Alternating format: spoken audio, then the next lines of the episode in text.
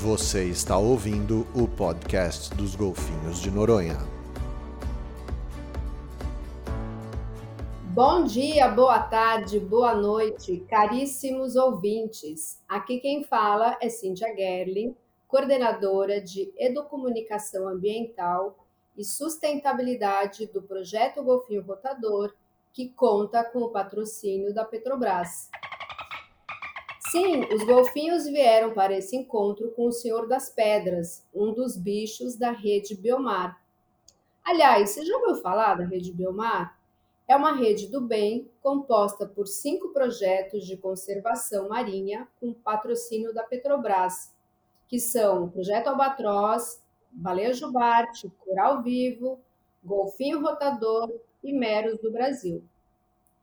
Então, hoje nosso bate-papo é sobre o Mero, Senhor das Pedras. E para isso convidamos uma dupla de homens incríveis que dedicam suas vidas na conservação desses peixes que infelizmente estão criticamente ameaçados de extinção.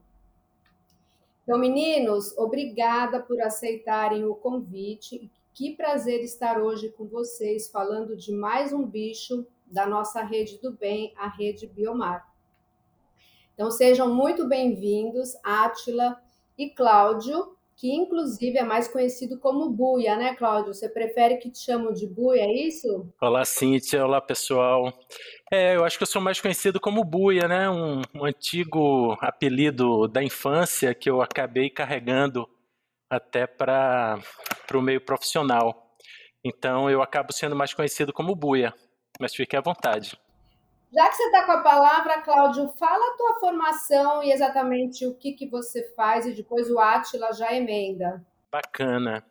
Bem, é, eu sou biólogo, eu tenho um é, doutorado em zoologia, eu, eu, sou professor da Universidade Federal de Alagoas, aqui da Unidade Penedo, uma unidade que fica localizada às margens do Rio São Francisco, do Velho Chico bem próximo à sua foz, então um local assim de muita história, de muita beleza e de grande importância do ponto de vista biológico, né? A Foz do São Francisco, ela acaba atraindo a atenção de diversos grupos, né? Desde os cetáceos, é, passando pelas tartarugas, enfim. É, e mais recentemente, os ambientes recifais, né? Mergulhando aqui, a gente descobriu extensas formações recifais, onde o mero, inclusive, é um frequentador assíduo.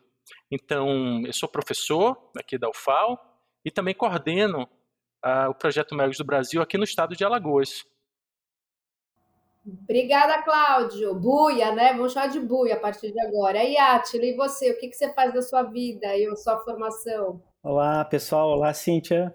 Uma boa tarde, bom dia, boa noite a todos. Né? Eu sou oceanógrafo de formação, né? Segui essa carreira acadêmica aí fazendo mestrado na Paraíba, na Federal da Paraíba, onde eu também conheci o professor Cláudio, né, o professor Buia, e, e na sequência fiz um doutorado em ecologia também, em recursos naturais em São Carlos, né. É, desde dos, dos, tempos da graduação eu trabalhava com esse grupo de peixes, né, que envolve os meros também, não com mero especificamente naquele início, mas foi tudo muito natural e orgânico, né? Passar a trabalhar com o Mero desde o do surgimento do projeto. E nesse meio tempo tenho trabalhado muito, né? Além dos peixes recifais, com uma parte de fotografia e vídeo, especialmente né, voltado para essa divulgação para um público maior na produção de materiais audiovisuais. E a gente acaba trabalhando com vários outros projetos, né? Além do Mero, Deus do Rio, Coral Vivo, né, o Ponta de Pirangi, projetos que trabalham né, em prol da conservação desses ambientes marinhos costeiros e sempre que a gente pode auxiliar e estar tá trabalhando junto, produzindo material, né, especificamente assim para divulgação né, desses projetos. E hoje eu estou aqui no sul do Brasil, em Santa Catarina, e coordeno né, o componente de pesquisa do Projeto Meros do Brasil. Né, nos, então, cuidando aí dos nove supervisores de pesquisa nos nossos nove pontos focais de atuação do Projeto Meros do Brasil. Beleza, Atila, obrigada. Bom, são tantas curiosidades, né, sobre esse peixe que é incrível, a gente não sabe nem por onde começar, mas eu acho muito legal a gente começar redundantemente falando pelo começo. Por que esse nome Senhor das Pedras? Vocês podiam explicar qual é a origem desse nome? Ah, vamos lá então. Posso começar explicando de onde que saiu esse nome, né? Itajara, né? É, o mero, ele tem um, um, o gênero dele é Epinephelus, né? Epinephelus é um gênero que comporta, é, de uma forma geral, as grandes garopas, né? As garopas, badejos, os chernes e o mero, né? E o Itajara vem né, da descrição de um pesquisador que foi Liechtenstein, e, e, ele batizou o Mero com Itajara por conta né, desse, de uma, da, da língua tupi-guarani. Né? Então, Ita significa pedra e Jara significa o senhor, né, o dono, né? É, fazendo uma alusão né, à característica desse peixe que ele atinge grandes tamanhos. Né? O mero pode aí ultrapassar os 2 metros de comprimento, né? chega a 2,30 metros, 2,40 metros. E, e, ele tem esse comportamento de ficar, por vezes, muito parado, né? mimetizando uma rocha. Então, não, não, não é difícil um pesquisador ou um mergulhador passar por um mero e talvez nem ver o mero de tão paradinho que ele está lá, né? E ele tem essa coloração, né? Marrom acastanhada, com manchas e pintas que muitas vezes lembra uma rocha. Então ele ganhou esse nome de o Senhor das Rochas, o Senhor das Pedras. Ah, legal, Atila. Você falou do tamanho dele e o peso, porque eu sei que ele é um bichão pesado, hein? Não é, não é mesmo? Exatamente. O mero, ele, ele tem essa característica de ser uma grande garopa, né, que a gente chama. Então, ele, é, a gente tem ele como sendo o maior peixe, né, é, a maior garopa do Atlântico, né, do Oceano Atlântico. Ele pode atingir, então, esse tamanho, né, que eu falei, de dois metros, superar os dois metros, e, e o peso dele, ele pode chegar a atingir 400 quilos, né, tem alguns registros que ficam em torno dessa casa dos 400 quilos, a gente tem é, um dado oficial, né, aqui no Brasil, que foi o recorde brasileiro, né, que foi capturado em Jaguanum, no Rio de Janeiro, né, na época que ainda era né, possível pescar o mero. Então esse recorde homologado, ele pesou, o mero capturado pesou 328 quilos, né? Então esse aí é o que a gente tem, né, um dado oficial, né, de uma confederação de pesca subaquática. Fala, pode falar, Buia, diz aí. É, eu fui criado em uma, em uma vila de pescadores no litoral norte da Bahia. E, e na minha infância eu pude acompanhar diversos desembarques, inclusive de alguns grandes peixes, como o mero.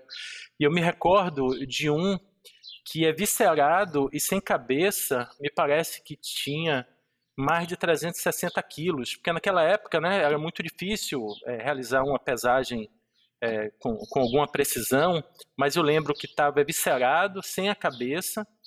E o, o, curioso é que no, no interior da boca desse, desse grande mero tinham ferrões de arraia. Então isso me marcou, né? Acho que foi o primeiro grande peixe realmente que eu, que eu tive contato. Assim, infelizmente o peixe estava morto, né? Era, era, era um desembarque da, da frota artesanal, mas os grandes peixes ainda são relatados, né? Muitos mergulhadores é, registram em foto, em imagem, esses peixes que realmente atingem grandes proporções. Aqui em Santa Catarina, né, a gente teve um registro em 2012, né, entre o Natal e Ano Novo, né, essas coisas acontecem sempre nessas datas, né, próximo de data festiva, que está todo mundo em algum canto, mas enfim, a gente conseguiu acionar uma equipe para ver um mero que arribou, né, ele apareceu boiado numa praia aqui embaixo da ponte aqui que liga é, Santa Catarina, a ilha de Santa Catarina, né, Florianópolis. E, e, esse mero, ele, a gente chegou a medir ele, ele tinha 2 metros e 15, né? Era uma fêmea. A gente conseguiu fazer uma necrópsia nesse mero e infelizmente o peso total a gente não conseguiu ter acesso porque não tinha disponível na região uma balança, né? Nem que a gente fatiasse o peixe para conseguir pesar. E só as gônadas dessa fêmea, era uma fêmea que a gente via que os ovócitos estavam bem, bem prontos para ser né, soltos, liberados, e, e a gônada estava muito irrigada, essa ova ela pesou 18 quilos. Né? Então, assim, era enorme o peixe, né? Ele muito provavelmente estava desovando ou estava muito próximo da sua, do seu momento da desova e foi uma perda muito grande, né? E a gente acabou depois não conseguindo é, detectar qual foi a causa morte desse indivíduo. mas é um, é um exemplo recente que a gente tem né, de um grande indivíduo de 2,15 metros e que está aqui pela região também. Nossa, que, que enorme, hein? Incrível. E vocês estão falando assim de, de localidade, né? Então, qual que é a área de ocorrência? Além, a gente sabe que tem no Brasil, né? Então, vocês pudessem falar aqui no Brasil, onde é possível a gente está vendo o mero, mas também acredito que tenha fora do Brasil, né? É, então, no mundo, a gente tem algumas espécies de meros. Né? E o nosso mero aqui, que é o Epinephelus itajara, ele ocorre desde lá da Flórida, nos Estados Unidos, até o sul do Brasil, em Santa Catarina. Né?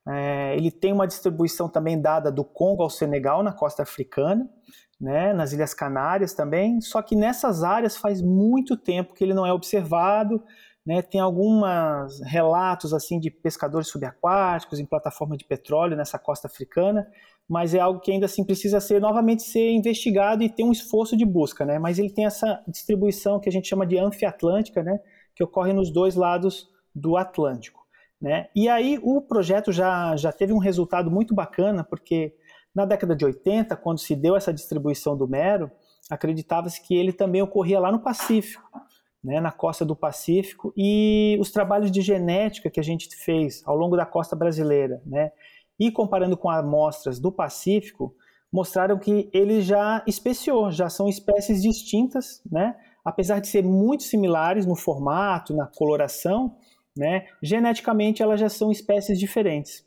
E como a descrição foi feita do Brasil, né, esse, o mero do Brasil aqui ficou como Epinephelus itajara, né, e ele ganhou um nome, né, que era o nome mais antigo dessa espécie do Pacífico, que é o Epinephelus quinquefaciatus. Tá? Epinephelus quinquefaciatus. E a gente tem ainda mais uma outra espécie que é muito parecida também com o mero no Indo-Pacífico, que é o Epinephelus lanceolatus. Né? Essa daí é tida como a maior espécie de garopa, ela cresce um pouquinho mais do que o nosso mero aqui, mas o Epinephelus é, lanceolatus ele não ocorre aqui no nosso continente. É interessante o que o Buia falou antes sobre o ferrão de raia na boca. É isso porque eles se alimentam de raia também? Ou que isso foi algum acidente? Do que, o que, que eles comem, aliás? É uma ótima pergunta, Cíntia, porque a dieta desse grande peixe ainda é motivo de muita dúvida, de muita polêmica. É, há muitos registros né, é, de pescadores. Então, os antigos pescadores né, também tinham essa curiosidade. Né? O que é que esse peixão andou comendo aqui? É, na Bahia, né, eu sou baiano, então eu tenho muita informação da minha infância, da minha adolescência, que eu vivi muito é, é, é, é, próximo dessas comunidades pesqueiras, e sempre quando chegava um grande peixe, aquilo acabava atraindo a gente, né? Mas os pescadores já relataram que além de arraias, né, é, tartarugas já foram encontradas, né? Isso na literatura também é conhecido e inclusive pequenos tubarões, né? E isso gera uma, uma curiosidade ainda maior, né? Poxa, como um peixão desse consegue comer uma tartaruga? Né? Como é que ele consegue comer um, um pequeno tubarão? Era um tubarão lixa, se eu não me engano, é, são, são registros antigos de pescadores, mas que a gente acaba é, acessando. A literatura fala que quando jovem, esses animais se alimentam desde pequenos crustáceos, né, que são siris, caranguejos, peixes, e à medida que ele vai crescendo, ele vai ampliando também sua dieta, né? E os grandes exemplares podendo então comer até tartarugas. Lógico, não são tartarugas adultas de grande porte, mas são tartarugas juvenis que frequentam ali os ambientes recifais que o mero é, está presente. Mas ainda é motivo de muita curiosidade, né? E, e isso atrai muita atenção. Isso é bem bacana a gente discutir sobre a dieta de um peixe tão grande. Ah, interessante. Vou complementar o Buia. É, a gente tem também, assim, né? Ele tem. A gente pode falar na sequência dessa essa mudança de dieta. E no caso dos adultos, a gente tem alguns registros, né? Através de fotografias de colaboradores, né? Que auxiliam um projeto aí de, de longa data, né? Então a gente tem foto com um tubarão dentro da boca do mero, a antena da lagosta saindo da boca do mero, né? um pedaço da moreia saindo para fora da boca do mero. Ele acaba deixando esses rastros, né? E é super difícil, né, conseguir capturar um momento desse, né, de uma interação alimentar, né, mas volta e meia acontece. E o que é interessante é como, como a, as muitas garoupas, né, são péssimos nadadores e eles caçam por emboscada, né? Então, as estratégias e as táticas de caça deles são ficar paradinho, né? Quem passar ali na frente da boca deles, eles têm um poder de sucção enorme, né? E é fração de segundos sugado para dentro da boca do mero, né? Então, arraias, né? Que estão ali geralmente paradas, né, Buia? É, até mesmo peixes de passagem, né? Como algumas seriolas, né? Que são os olhos, olho, olho de olho de boi, né? Esse nome varia muito, mas a gente já viu também pedaço do peixe para fora da boca do mero. Ah, interessante. Vocês estão falando ele de pequenininho ao grande, né? A chegar a esse tamanho grande. Qual é o ciclo de vida, né? Porque a gente sabe que ele é do mangue ao oceano, né? Aqui em Noronha, é, na Corveta, que é um mergulho, um dos mergulhos mais profundos aqui da ilha, 60 metros, é, tem um mero que mora lá, né? Então, quase toda vez que alguém faz a Corveta, vai se deparar com esse mero maravilhoso. Mas ele nasce lá no mangue. Vocês podiam falar um pouquinho sobre esse ciclo de vida deles? Sim, é, é muito bacana a gente é, é, é, tocar nesse assunto, porque o mero é um ótimo exemplo de conectividade entre os ambientes marinhos costeiros, né? E o que vence essa conectividade? É quando você tem essa dependência, né? O, o, o quando jovem, quando larva, ela acaba é, sendo transferida através de correntes e através né, da própria natação para as áreas marinhas costeiras, né, especialmente os manguezais. Os manguezais são conhecidos como grandes áreas berçário, onde os adultos normalmente não são encontrados e apenas os jovens. Essas áreas berçário têm algumas características, né? são áreas relativamente rasas, com, com uma redução na predação, então não há muitos predadores naturais é, dos peixes ali, e é, são áreas extremamente é, ricas em alimento. Né? Então a gente tem um ambiente marinho costeiro com manguezal, que vai servir como abrigo aí 5, 6 anos desse mero, quando ele passa aí de um metro de comprimento, ele migra para os ambientes recifais mais rasos e à medida que ele vai crescendo, ele vai utilizando os ambientes recifais mais profundos. Aqui na Foz do São Francisco é uma área muito interessante, porque a pesca esportiva, né, que atua em cima dos camurupins, dos robalos, volta e meia pega o mero e fotografam, fazem um registro certinho, encaminham para a gente e devolvem o mero né, com maior cuidado. E esse mero, a gente tem é, alguns registros de duas, três capturas, e depois a gente imagina que esse mero siga né, para os recifes próximos aqui da, da foz do, do rio São Francisco, né, e é, faça, né, o, o, estabeleça seu território. Uma vez estabelecido seu território, quando ele atinge a maturidade sexual, aí com sete, a partir dos sete anos, eles realizam outra grande migração, que é uma migração reprodutiva, que muitos pescadores chamam de é, agregação, né? chamam de correção, chamam de arribada. O que é isso? É um fenômeno incrível, onde dezenas até centenas de peixes se reúnem em um determinado local, em um determinado período do ano, normalmente é, com as luas cheia ou nova, né? porque a gente tem uma amplitude de maré muito maior, e, dependendo da espécie, no entardecer, no cair da noite, eles formam grandes cardumes, sobem até a meia água, até bem próximo da superfície, liberando seus gametas, liberando os ovócitos, liberando o espermatozoide, ocorrendo a fecundação, então, nessa coluna d'água. Como a maré ela está muito viva, né? é uma maré grande, essas larvas que são é, desovadas, hipoteticamente aqui no sul de Alagoas, elas podem povoar o litoral sergipano e até mesmo o litoral baiano. Então isso é muito bacana, né? Então esses pequenos meros acabam buscando, né, a proteção dos manguezais, dos ambientes marinhos costeiros e aí o ciclo novamente tem início. É muito bonito. Ah, que incrível isso. Bem bacana, né? Muito legal. É. Muito legal. Posso complementar, Cíntia? Por favor, aqui é aula. É, a gente quer aula com vocês. Joia. Uma, uma questão que é bacana notar também do Mero, né, aproveitando aí a fala do, do Buia, é que ela é uma, é uma garopa de águas rasas que a gente tem, né? Algum, algumas espécies da família, elas habitam lá, como alguns chernes, 400, 500 metros de profundidade, e o mero, né, apesar do tamanho, ele é uma garopa de água rasa, né? Então, assim, a literatura fala que ele vai até os 100 metros, né, 50 metros, mas a gente encontra essas agregações geralmente na casa dos 15, 25 metros de profundidade. Né? E, e, por conta dessa dependência dos ambientes estuarinos e os ambientes de manguezais, essas agregações acontecem justamente próximo né, da entrada dessas grandes baías, né, grandes estuários, né, como a gente tem mapeado ao longo da costa brasileira. Então, é justamente para facilitar né, essa chegada das larvas nesse momento, né? Então, assim, essencialmente o mero se reproduz no ambiente marinho, né? porém ele se cria no ambiente né, de manguezal, de estuário. Né? Por isso a importância de ter bem preservadas essas áreas, né?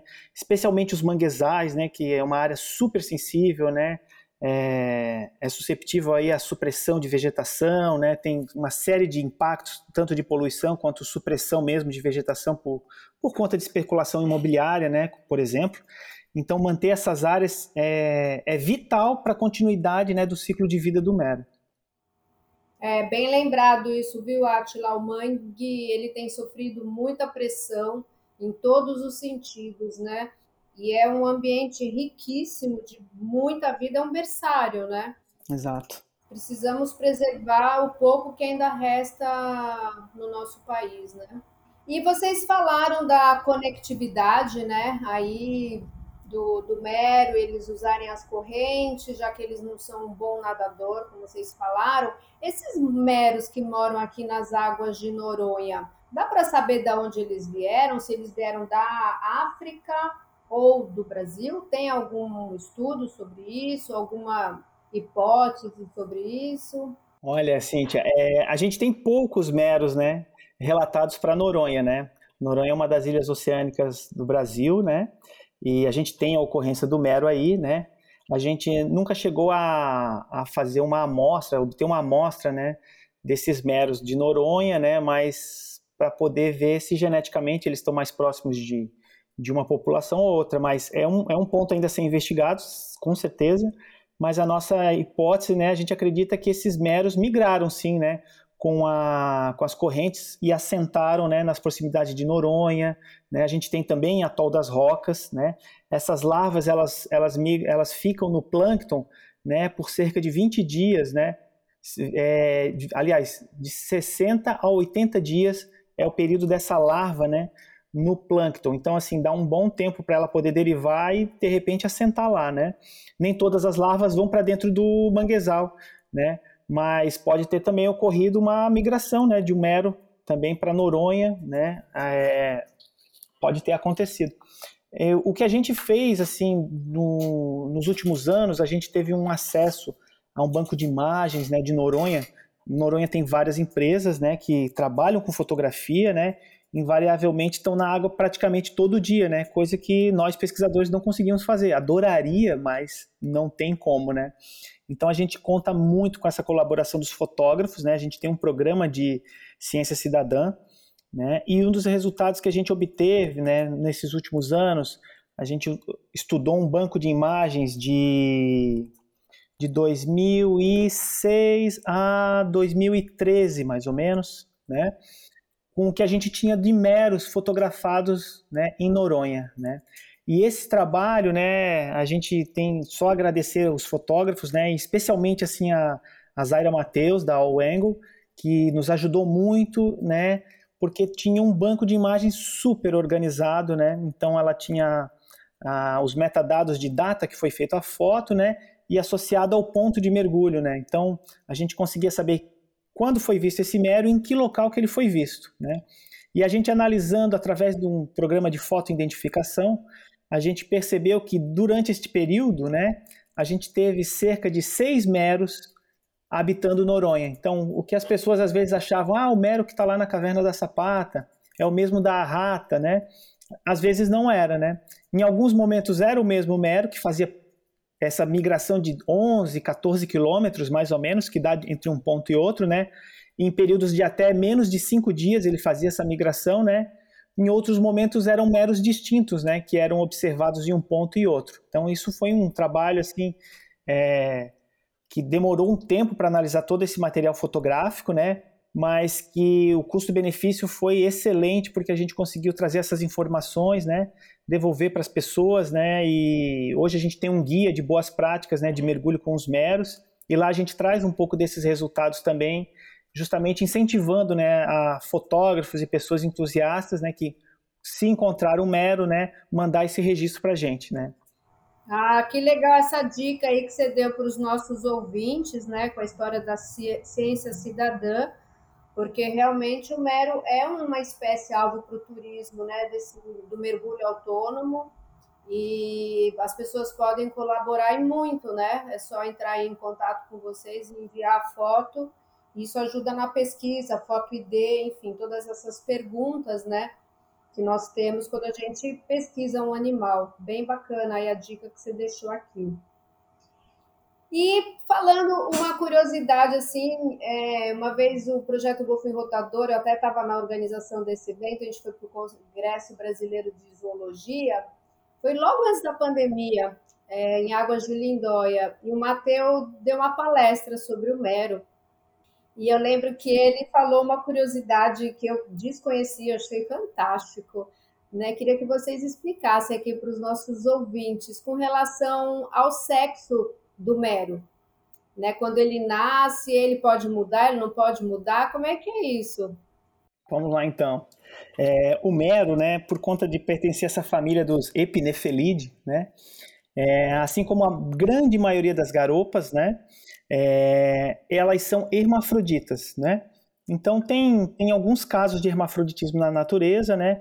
É, tem o hermafroditismo protândrico e o protogênico, né. O protândrico, né, é quando os indivíduos nascem machos, em algum momento da vida eles se tornam fêmeas, eles fazem a inversão, né, do sexo. E o protogênico, que seria o caso do mero, é quando grande parte desses indivíduos eles nascem fêmeas, né?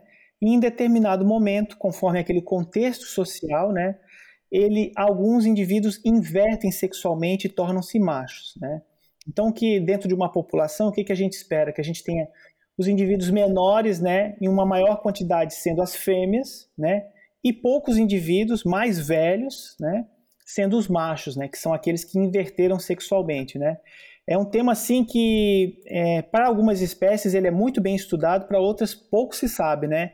E o mero é um desses casos, né. A gente ainda hoje não conseguiu bater esse martelo, porque para se confirmar que é um, é um protogênico, né, a gente precisa ter acesso a uma gônada em que a gente consiga evidenciar os dois materiais genéticos, né, tanto ovócitos quanto espermatozoides.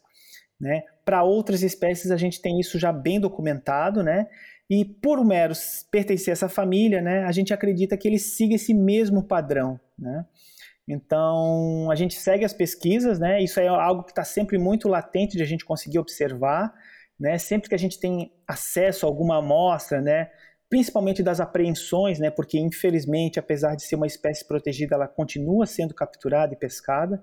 Né? Então são oportunidades que a gente tem de conhecer um pouco mais sobre a espécie. Né?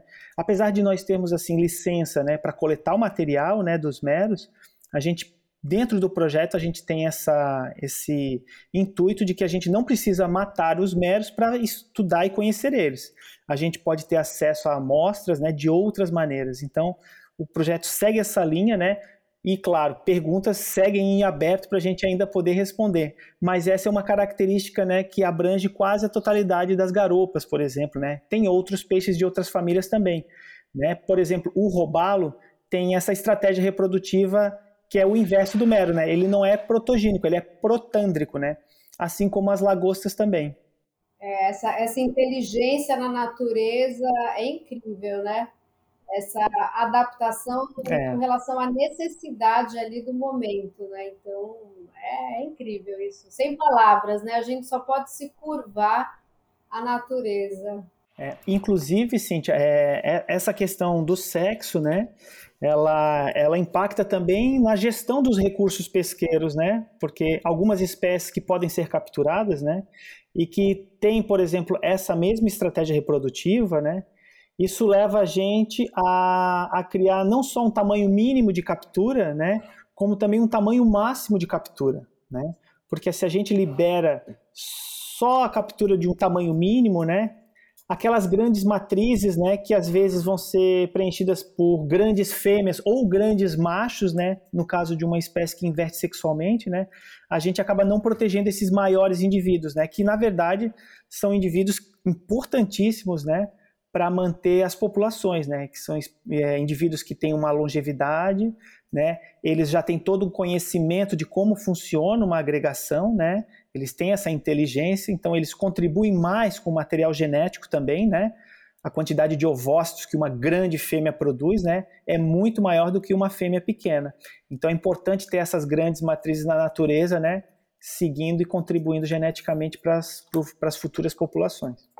Legal você falar da longevidade. Vamos falar da idade, né, desse, desse animal. Então, quantos anos ele pode viver e esse momento que ele está é, maduro para reprodução, né? Com qual idade? Vocês sabem é, esse número?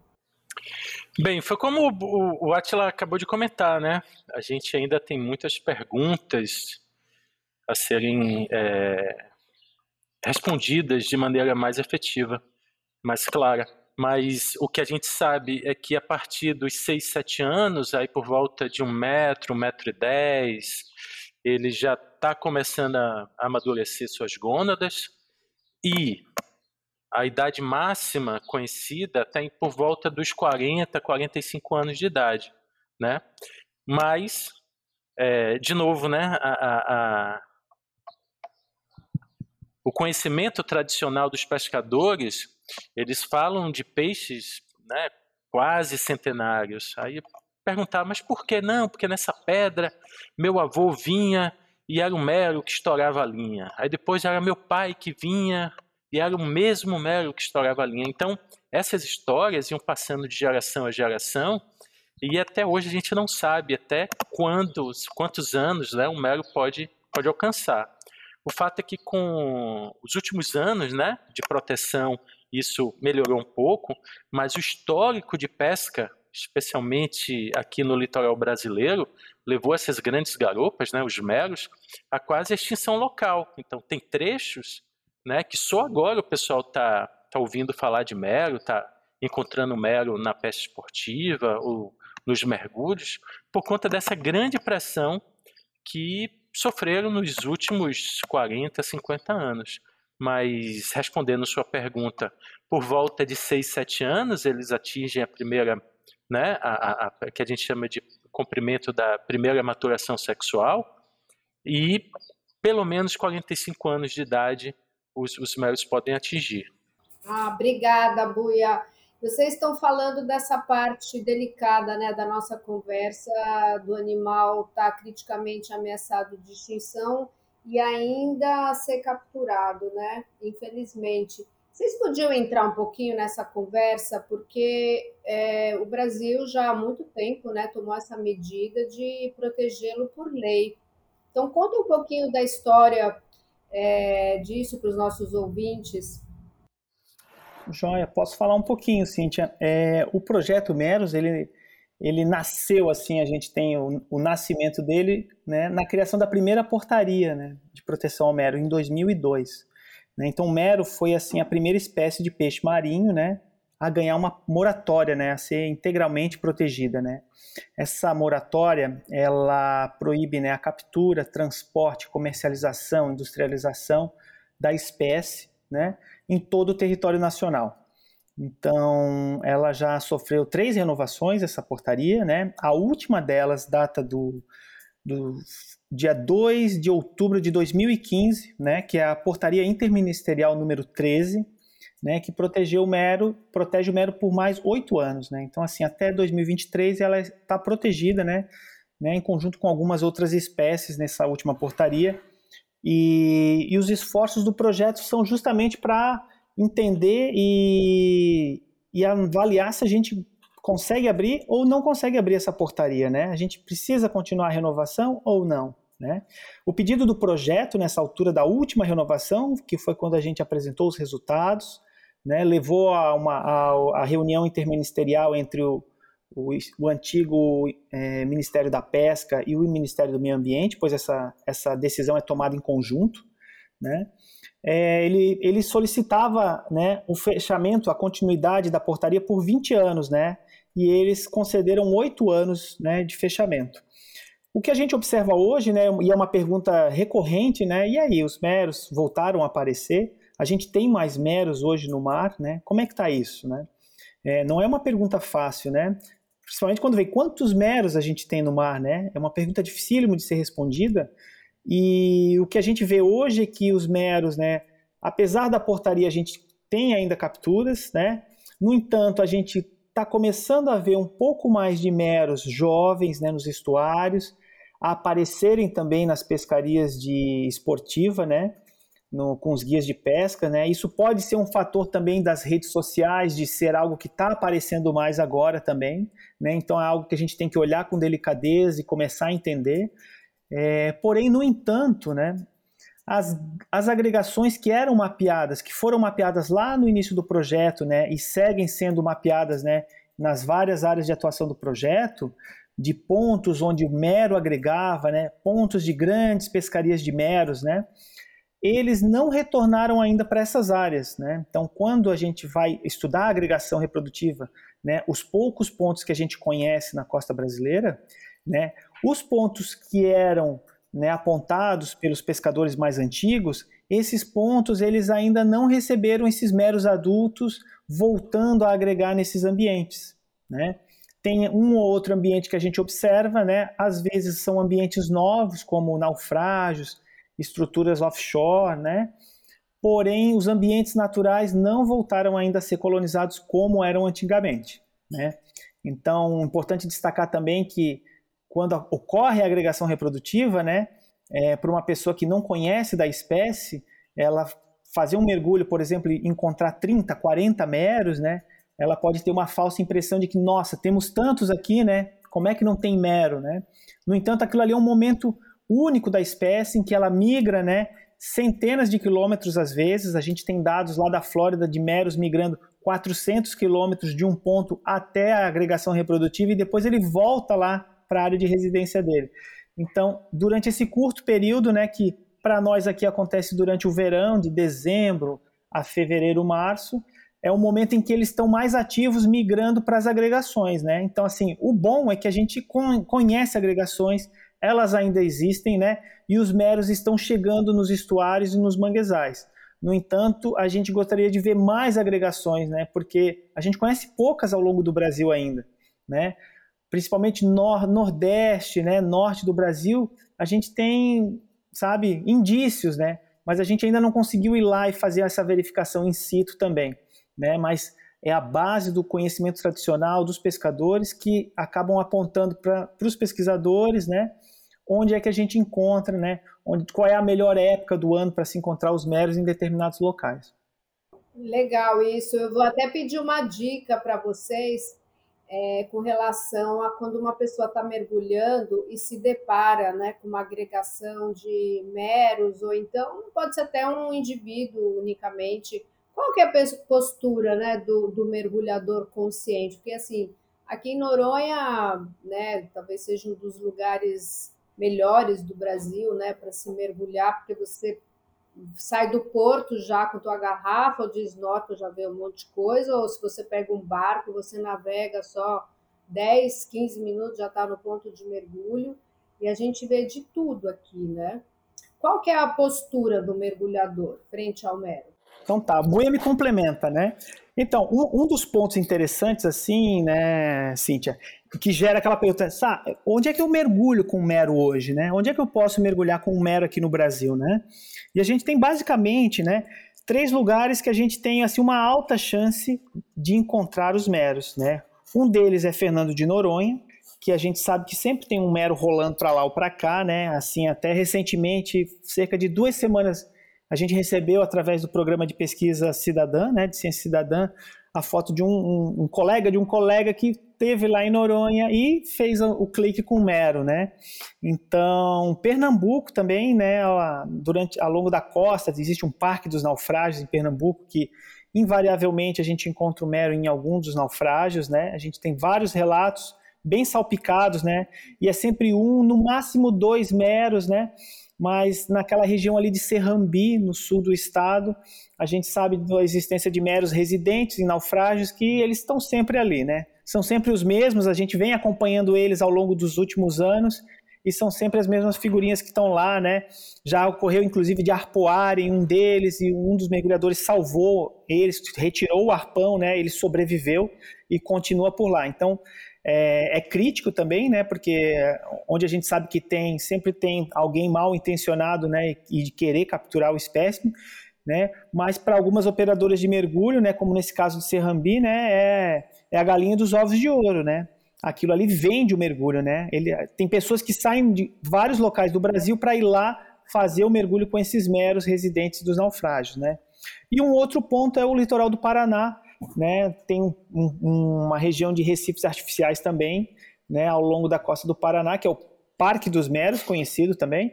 Então lá a gente sempre encontra um, dois, três indivíduos, né? Eles estão separados, né? Porém, na época da agregação, a gente é mais fácil de encontrar eles né, em um número maior, né, reunidos ali justamente para esse evento de reprodução. Né? Sobre a postura né, do mergulhador, né, a gente sempre solicita que o mergulhador preste atenção né, aos sinais do mero. Né? É, o mero é, aquela, é aquela espécie que é como se fosse um cachorrinho. Se você for atrás, ele vai fugir. À medida que você não der bola para ele, né, você simplesmente ignora, ele vai aparecer do outro lado se interessando por você, né? Então, para várias outras espécies de peixe também não adianta você sair nadando atrás. O mero é uma dessas. Então, ignore ele que ele vai vir próximo de você. Né? A gente sempre solicita para não tocar os animais, né? Essas garopas elas contêm um muco protetor, né, delas, que geralmente evita vários parasitas. E se a gente encosta nelas, né, faz um carinho, né, não é indicado porque a gente acaba retirando essa camada de muco, né? Evita molestar o animal, né? E é claro, é um animal selvagem, né? Então, assim, não dá para arriscar, né? Eu já tive uma câmera mordida por um mero porque me aproximei demais dele, né? Ele estava numa situação de estresse, né? Que ele estava acuado, né? Dentro de um tubo. Então eu estava só próximo, parado na frente, esperando ele né, sair daquele tubo, né? No entanto, quando ele saiu, ele resolveu abocanhar a câmera, né?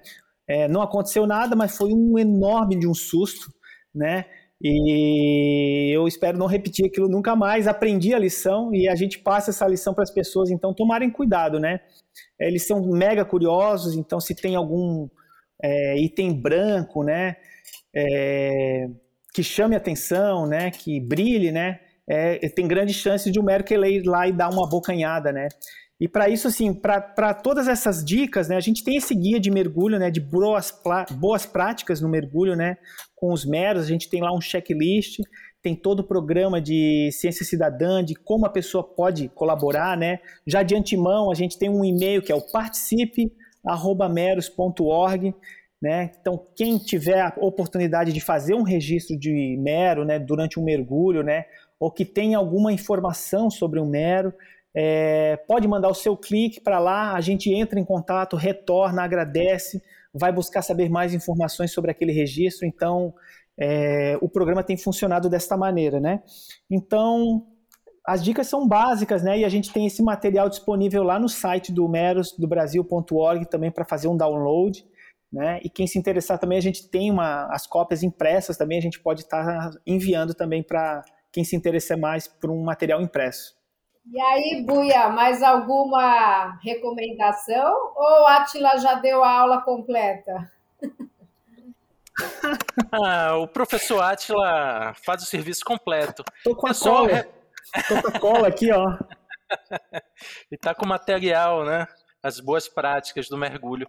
Mas assim, o comportamento do mergulhador vai, como Atila destacou, vai poder é, é, auxiliar bastante não nadar atrás, não, não ter movimentos bruscos, né? tentar não movimentar muito os braços, porque isso passa uma, um comportamento um pouco mais agressivo.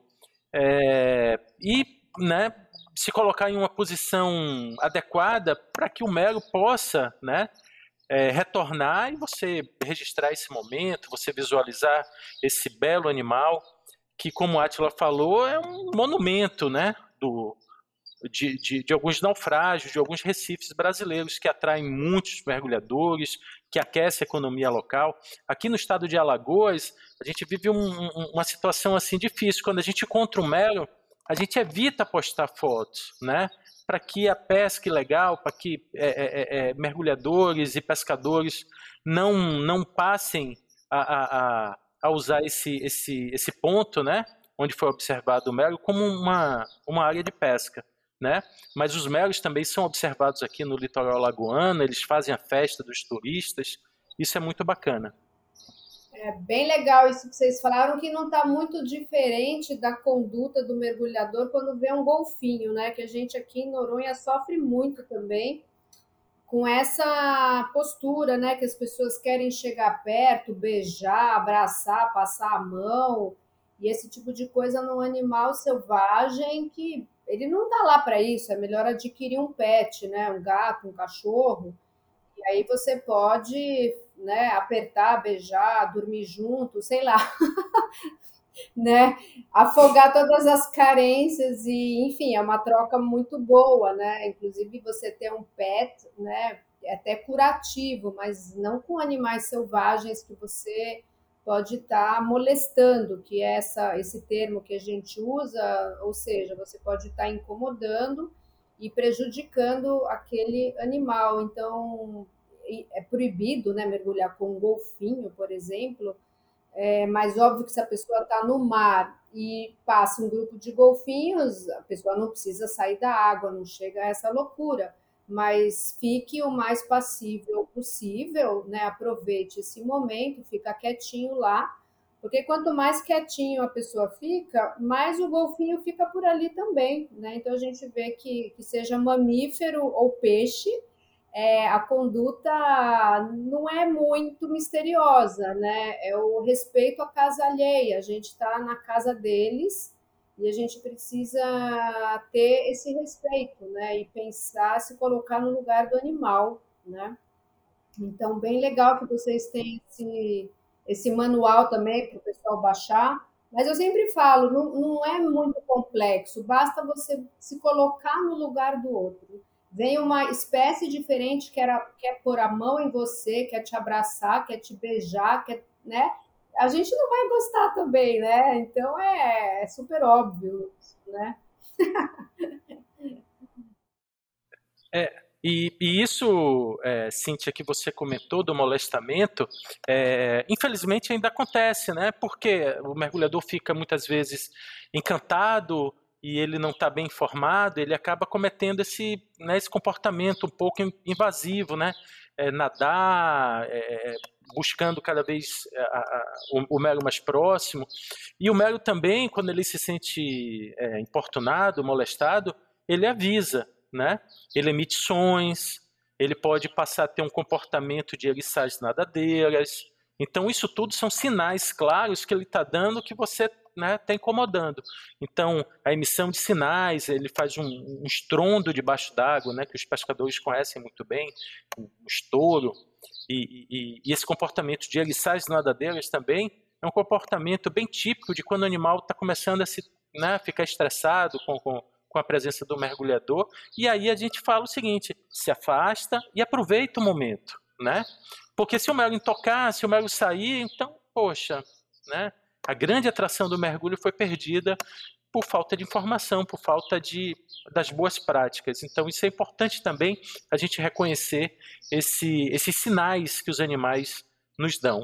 É, é, chega a existir alguns casos também do mero, né, além de eriçar nessa né, dorsal, ele encarar né, o mergulhador, né, fica realmente de frente, né, ele, ele estica as, as nadadeiras peitorais dele, né, para parecer maior, inclusive, né, e foi como o Buia falou, né? É o momento de seguir o seu mergulho, né? Ignorar ele, porque você está incomodando ali, né? Você está sendo in, inoportuno.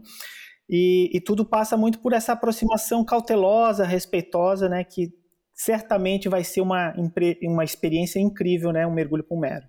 É, então, eu vou até contar um caso aí para vocês de um golfinho aqui de Noronha, como é importante a conduta consciente, né, das pessoas que estão interagindo, fazendo turismo de observação de fauna, que é um turismo maravilhoso, né, que traz realmente recursos financeiros para localidades como Fernando de Noronha.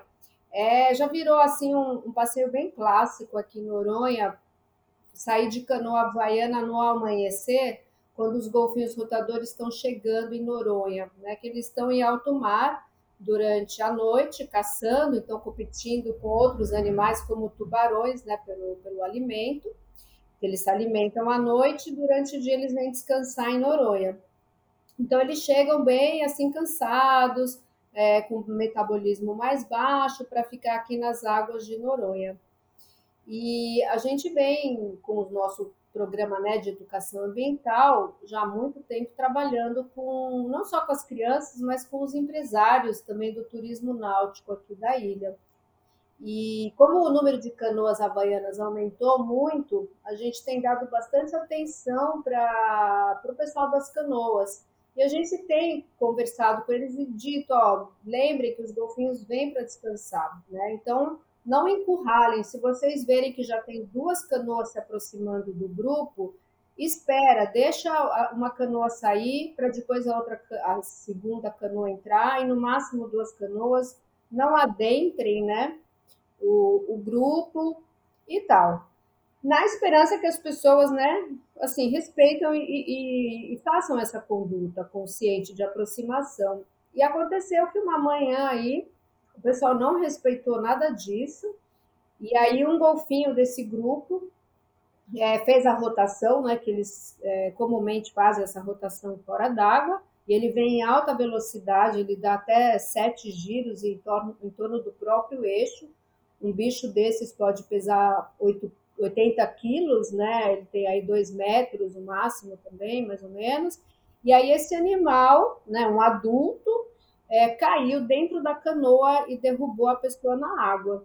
Né? A gente não sabe se machucou o golfinho, a pessoa não, não foi hospitalizada, mas foi aquele tipo de situação é, do, do, mal que vem para o bem, né? que isso foi filmado por um turista, enfim, registramos né? isso, conseguimos né, o registro disso, e aí mobilizamos ICMBio, Marinha, para fazer um curso sério com esse pessoal todo, né, do turismo náutico e fazer a aproximação correta para que isso não se repita, né? Que pode machucar uma pessoa, pode machucar o golfinho, e aí a gente perde o animal quando ele tem um valor, né? A gente sabe que os nossos animais da rede Biomar têm a valoração deles, eles são importantes. Não é só a importância ecológica, mas também importância para o turismo, muitas vezes, né? Então fica aí a dica para os nossos ouvintes, né? Curtirem a natureza, é, fazerem turismo de observação de fauna, mas com uma conduta mais passiva e respeitosa possível. E já que a gente está falando de educação ambiental, é, contem um pouquinho para a gente, né? Porque isso é uma, é uma das linhas de atuação dos projetos da Rede Biomar, né? Esse trabalho de educação ambiental. Como é importante como é que o Meros tem trabalhado na educação ambiental? Joia, Cíntia. Bom você ter falado, né? É, especialmente nesse momento, né, que a gente passou aí de pandemia, né?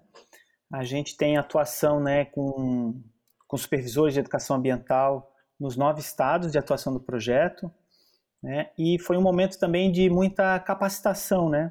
Capacitação desses profissionais, né? Das pessoas que auxiliam eles também.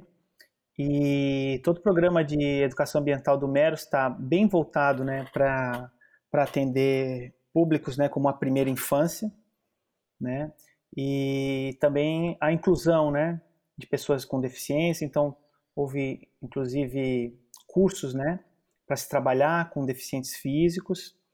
E um dos produtos que eu gostaria de destacar aqui, bacana, aí, que foi produzido, é um, é um e-book né, de práticas de educação ambiental para a primeira infância. Né? Ele está disponível também no site do projeto e, e, traz uma série de atividades né, de educação ambiental que podem ser feitas com esse público da primeira infância né? Desde brincadeiras com ar, com água, com terra, brincadeiras do mero, que está disponível aí para quem quiser conhecer um pouquinho mais e quiser aplicar né, essas brincadeiras. Bacana. A gente fez uma vez uma parceria com o Meros lá em Tamandaré, com o Lucian, né? Que vocês têm uma base lá. E, e, ah, foi lindo. A gente falou dos meros, dos golfinhos, e foi uma experiência incrível, é muito legal. A gente deu aula lá para todas as crianças da escola Almirante Tamandaré. Foi maravilhoso. Buia, quer complementar com alguma coisa?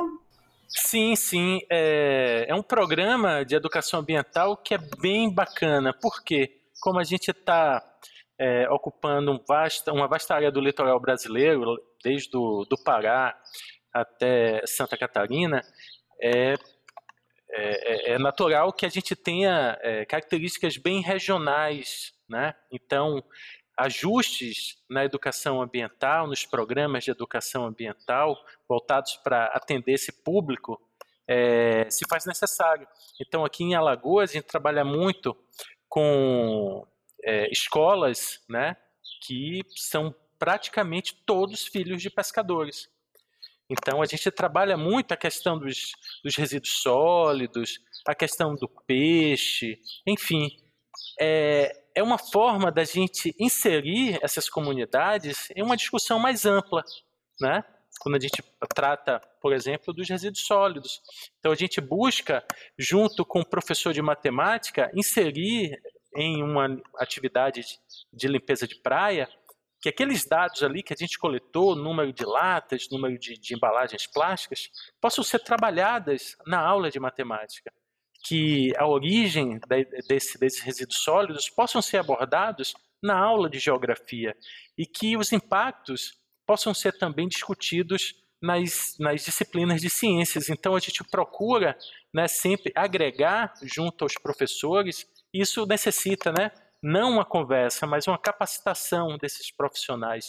Então, o programa de educação ambiental do, do Projeto Meros, ele é muito, muito, muito bacana eu convido todos a, né, acessarem o site e, e, e poderem é, baixar esse livro mesmo, esse e-book que o, que o Atila comentou, sobre essas práticas didáticas que realmente é, agregam bastante né, à educação. É, com, com, certeza. A gente que tem né, essas espécies bandeiras, é, a gente não, não tem como ficar só voltado para essa parte de pesquisa, né? Que muitos dos nossos projetos começaram com a pesquisa, o monitoramento, o estudo desse animal. Mas com o passar do tempo, a gente vai vendo que tem que também trabalhar com educação ambiental, né? E como o Atila falou, desde a primeira infância, dos pequenininhos, passando lá para todos os anos escolares, os professores, o público que vive naquele ambiente onde tem a tua espécie bandeira, passando para os empresários locais ou os moradores locais, porque se eles não conhecem, não tem como valorizar e não tem como proteger e preservar esse animal, né? Então, esse é o, é o grande foco da, da educação ambiental, né? A gente levar o conhecimento para todos os públicos e faixas etárias, e aí no momento que você conhece, aí você tem como realmente proteger, né? Senão, não, não tem como, essa é a verdade, né? E a gente tá, né? Acho que fica até legal aqui também deixar o registro para os nossos ouvintes, né? Que a gente começou em 2021, fazer um convite aqui para os nossos ouvintes, é, iniciou a década da ciência oceânica. Né? Para quem não conhece, é uma iniciativa da ONU, né, que é para ser implementada de 2021 a 2030, que busca cumprir os compromissos da Agenda 2030, com, com foco no, no ODS, que é Objetivos do Desenvolvimento Sustentável 14, que é a vida na água, que tem como objetivo conservar e promover o uso sustentável dos oceanos, dos mares e dos recursos marinhos, né? Então, falando nisso, eu queria é, pedir para vocês, do Meros, como é que o cidadão comum pode ajudar nessa missão aí da década da, da ciência oceânica, ajudando a conservar nossos animais e todo o oceano. Eu vou fazer um gancho, Cíntia, com essa questão da educação, né, e desse desenvolvimento dos projetos, né, o amadurecimento, né, dos projetos que é, a sua grande maioria nasceu na academia ou dentro de um ambiente de pesquisa, né, com uma pergunta de pesquisa, e que nessa fase de amadurecimento foi aprendendo a trabalhar né, tanto com a comunicação, né, que a gente precisa comunicar os projetos, né, e fazendo essa ponte com a educação ambiental, com os educadores ambientais, né, de que de uma maneira muito importante exercem esse papel de traduzir, né, essa informação que a pesquisa acaba gerando, né, a gente acaba às vezes coletando as dúvidas, né, da população em geral, trazendo como perguntas de pesquisa para devolver para eles então esse conhecimento. Então faz um trabalho belíssimo, né, de traduzir todas essas informações, né, se sintetizar conhecimentos, né, e de maneiras diversas, né, desde uma palestra, uma exposição, ao desenvolvimento de um jogo educativo, né. A gente tem um Sodoco, né, da rede Biomar, com todos os organismos ali para a gente poder então fazer um bate-papo, né, de uma maneira lúdica, né, fazendo uma brincadeira com alunos e com o público que se dispõe a, a então arriscar jogar o Sodoco. Então, a década do oceano, né, entra nessa toada aí o, o próprio Meros, né, a gente promoveu agora recentemente um concurso, né, nacional de fotografia que é a década do era a década do oceano, né, intitulado, né, então dando esse essa visibilidade para os oceanos que a gente queria dar, né, consoante lá com a meta 7, né, do, do desenvolvimento, né, sustentável, que é um oceano conhecido e valorizado por todas as pessoas, né. Inúmeras pessoas não têm a oportunidade, por exemplo, de mergulhar, ver um organismo desse debaixo d'água, né? Mas através das lentes de vários fotógrafos e colaboradores a gente consegue então estar tá promovendo essas ações, né? As categorias desse concurso eram Sociedade Oceano e Vida Marinha. Né? A gente tinha também uma categoria drone que era justamente para poder mostrar um pouco mais dessas novas técnicas, né? Essas novas linhas de fotografia, de fotografia aérea que são os drones. Então trazendo belíssimas imagens, né, da nossa costa, do nosso litoral brasileiro. Maravilha. E aí, Buia, quer complementar alguma coisa? Olha, de novo, né, o professor Atila cumpriu com excelência. É, eu acho que é isso mesmo, né? É a gente mostrar para a sociedade brasileira que, né, com essa costa, com essas possibilidades de desenvolvimento, é, inclusive social, a gente não pode né, dar as costas para esse, esse litoral. E trabalhar isso né, desde a primeira infância, a gente tem trabalhado bastante aqui também com a primeira infância, com alguns grupos, como os quilombolas, e o resultado tem sido muito promissor, muito interessante, né?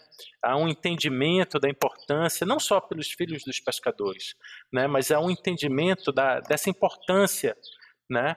Da, da conservação, da utilização mais racional dos recursos marinhos. Enfim, é, esse programa né, nos dá uma grande oportunidade de inserir, não só na escola, mas em, em conselhos municipais, em secretarias é, de educação, uma, um novo olhar sobre os ambientes marinhos costeiros. Isso é muito importante.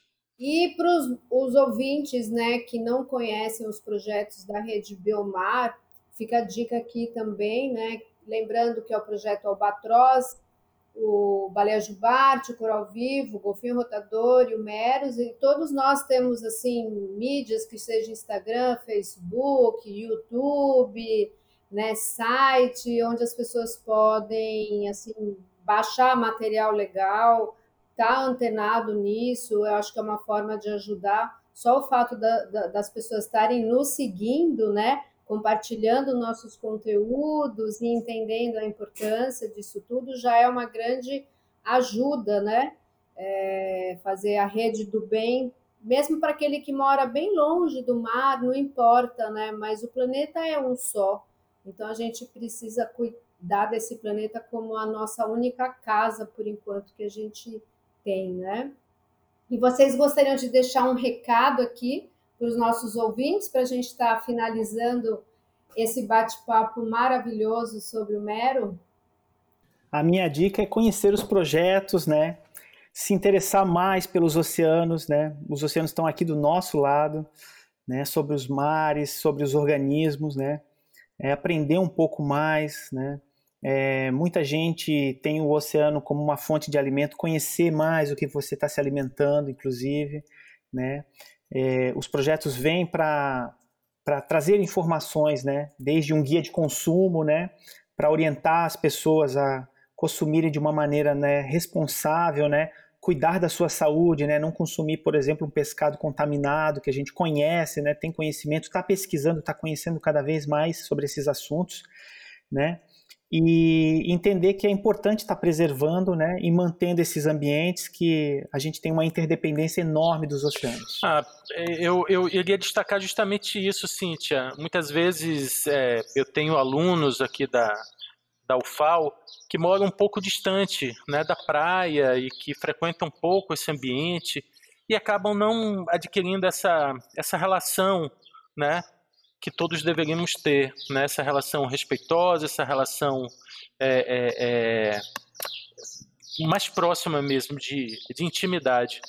E eu costumo falar assim que o oceano, que, que o Atlântico, ele começa aqui no Rio São Francisco, ele começa em um, em um pequeno riacho que passa muitas vezes próximo da, da, do povoado que aquele aluno mora e que é maltratado, que o resíduo sólido chega a, a, a esse rio, que chega no Rio São Francisco e que acaba no oceano, né, gerando impacto, gerando prejuízo. Então, a minha dica é essa, né? Conserve, né? Seja atento, respeite e né, apoie os projetos, é, não só né, o, o, o, os projetos mais locais, mas também projetos importantes né, que tratam de uma escala maior como os projetos da rede Biomar. Eu acho que esse é o, é o grande recado, né? Você não precisa estar no litoral para se preocupar, né? Enfim, o, o, o litoral influencia bastante né, a vida de todos aqui no Brasil. Eu acho que é isso. Ah, sim, e a gente precisa lembrar que o oceano gera o oxigênio para a gente respirar, né? E tem o ciclo da água que começa, né, todo no oceano, então a chuva que cai lá no interior, né, de qualquer país, ele veio, né, proveniente desse ciclo d'água. Então, o oceano, assim, além do alimento, do transporte, grande parte indústria, da indústria farmacêutica também usa algas e uma série de recursos marinhos, né, de, de coisas que a gente usa no dia a dia e que a gente nem sabe que naquele shampoo, que no nosso protetor solar, que naquele sabão tem um recurso marinho. Então a gente precisa de fato é, repensar esse tratamento com o oceano que acaba sendo, infelizmente, a grande lixeira né, do, do, do ser humano. Mas é isso, eu queria agradecer muitíssimo a presença desses dois homens incríveis e, óbvio, de todo o projeto Meros do Brasil, que está aí representado por vocês dois, né? Tem uma equipe gigante que eu sei aí no projeto Meros. Enorme. É, e vocês são em quantos, aliás? Você tem um número assim, atualmente, de quantos estão trabalhando? É, a gente está em, em mais de 60 pessoas envolvidas hoje no projeto, sabe, Cíntia? Uau! Por conta dessa espacialização também, né? Tem muita gente envolvida trabalhando aí, cada vez mais a gente é, fechando parcerias, né? Somando ao nosso cardume aí em prol da conservação desses ambientes importantes aí marinhos costeiros. É de norte a sul, né? São nove estados e, e uma coisa que eu gosto de destacar muito que é essa constante capacitação que o projeto, né, dá como oportunidade para diversos alunos da graduação, alguns alunos já em pós-graduação também. Então, isso a gente não pode deixar de, de destacar, né? Essa, essa função também da capacitação e da formação de uma nova geração né, que vai trabalhar conservação, que vai trabalhar é, novos olhares sobre o litoral brasileiro. Isso é muito importante. Ah, obrigada, meninos. Oh, parabéns para o projeto Meros do Brasil, parabéns para a Rede Biomar, Parabéns para todos os projetos, sejam brasileiros ou não, com essa iniciativa, né, de estar tá enfim, conservando o nosso planeta, protegendo a saúde desse planeta azul, né, que é maravilhoso. Nós que agradecemos, Cíntia. Nosso muito obrigado aí pelo convite, né? E por oportunizar esse momento aí desse bate-papo aí descontraído, que é sempre muito bacana. É sempre bom poder passar um pouquinho dessa informação para um público em geral, né? É, e para mim, Cíntia, é um motivo de muita satisfação, de muita honra, porque eu sou ouvinte do podcast de vocês. Então, estar é, tá aqui participando hoje é motivo de muita alegria, de muita satisfação. Muito obrigado pelo convite. Ah, que legal, Buia. Então, a nossa ideia é da pílulas de conhecimento, né? É o que a gente tem feito aí. Então, fica aí o, o convite para os nossos ouvintes estarem escutando até o finalzinho, porque até o finalzinho tem, tem coisa para escutar, coisa boa para escutar. Obrigada, meninos. Até uma próxima. Tchau, tchau. Tchau, tchau. Você ouviu o podcast dos Golfinhos de Noronha, uma iniciativa do projeto Golfinho Rotador, que conta com o patrocínio da Petrobras por meio do programa Petrobras Socioambiental.